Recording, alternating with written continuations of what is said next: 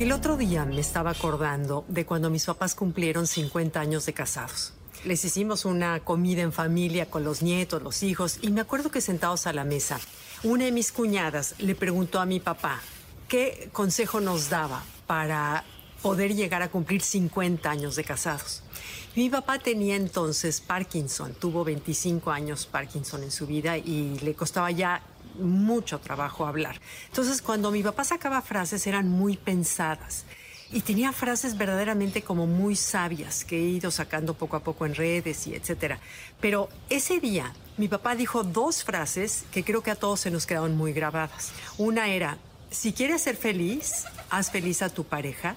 Y la otra es, hay que querer querer.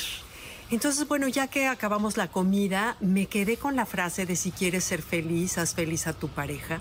Porque te preguntas, te preguntas qué tan feliz yo hago a mi pareja y te das cuenta como si es un acto de generosidad, de olvidarte un poco del egoísmo y voltear a ver qué detalle puedes tener, qué palabra cariñosa, el papacho que tienes que tener, que siempre se crea un círculo virtuoso, el de pronto ceder a lo que tú quieres, pero lo cedes pues porque hay amor, pero la segunda frase viene a cuento, hay que querer querer. Pero para que la magia se empiece a dar, primero tengo que amarme a mí mismo, amarme a mí mismo, amar lo que hago, amar mi vida, porque cuando es así, entonces se vuelve mucho más fácil el poder dar, porque yo no puedo dar a otro lo que todavía no me he dado a mí mismo.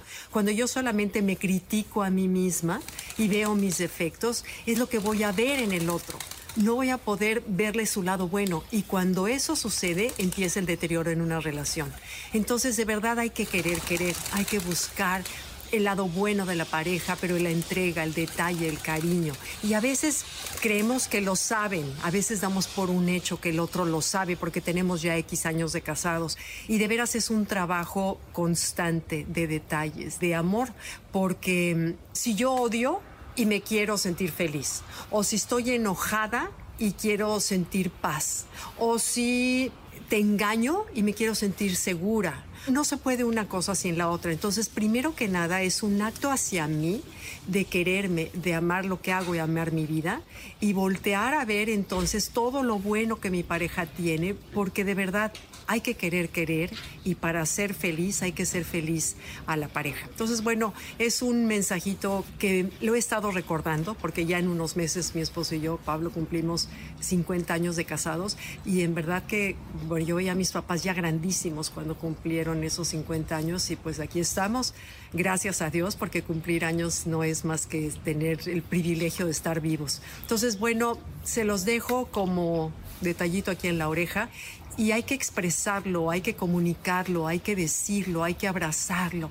Y cuando las tensiones en la pareja suelen darse, que se dan en todas las parejas, la solución está en acercarnos más, en buscar el ratito para salir a tomar la copa, en platicar, hablar y a lo mejor preguntarnos cómo podemos hacernos más felices tú y yo.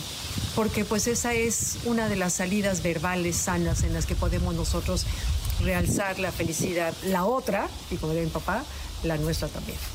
¿Okay? Gracias, nos vemos pronto.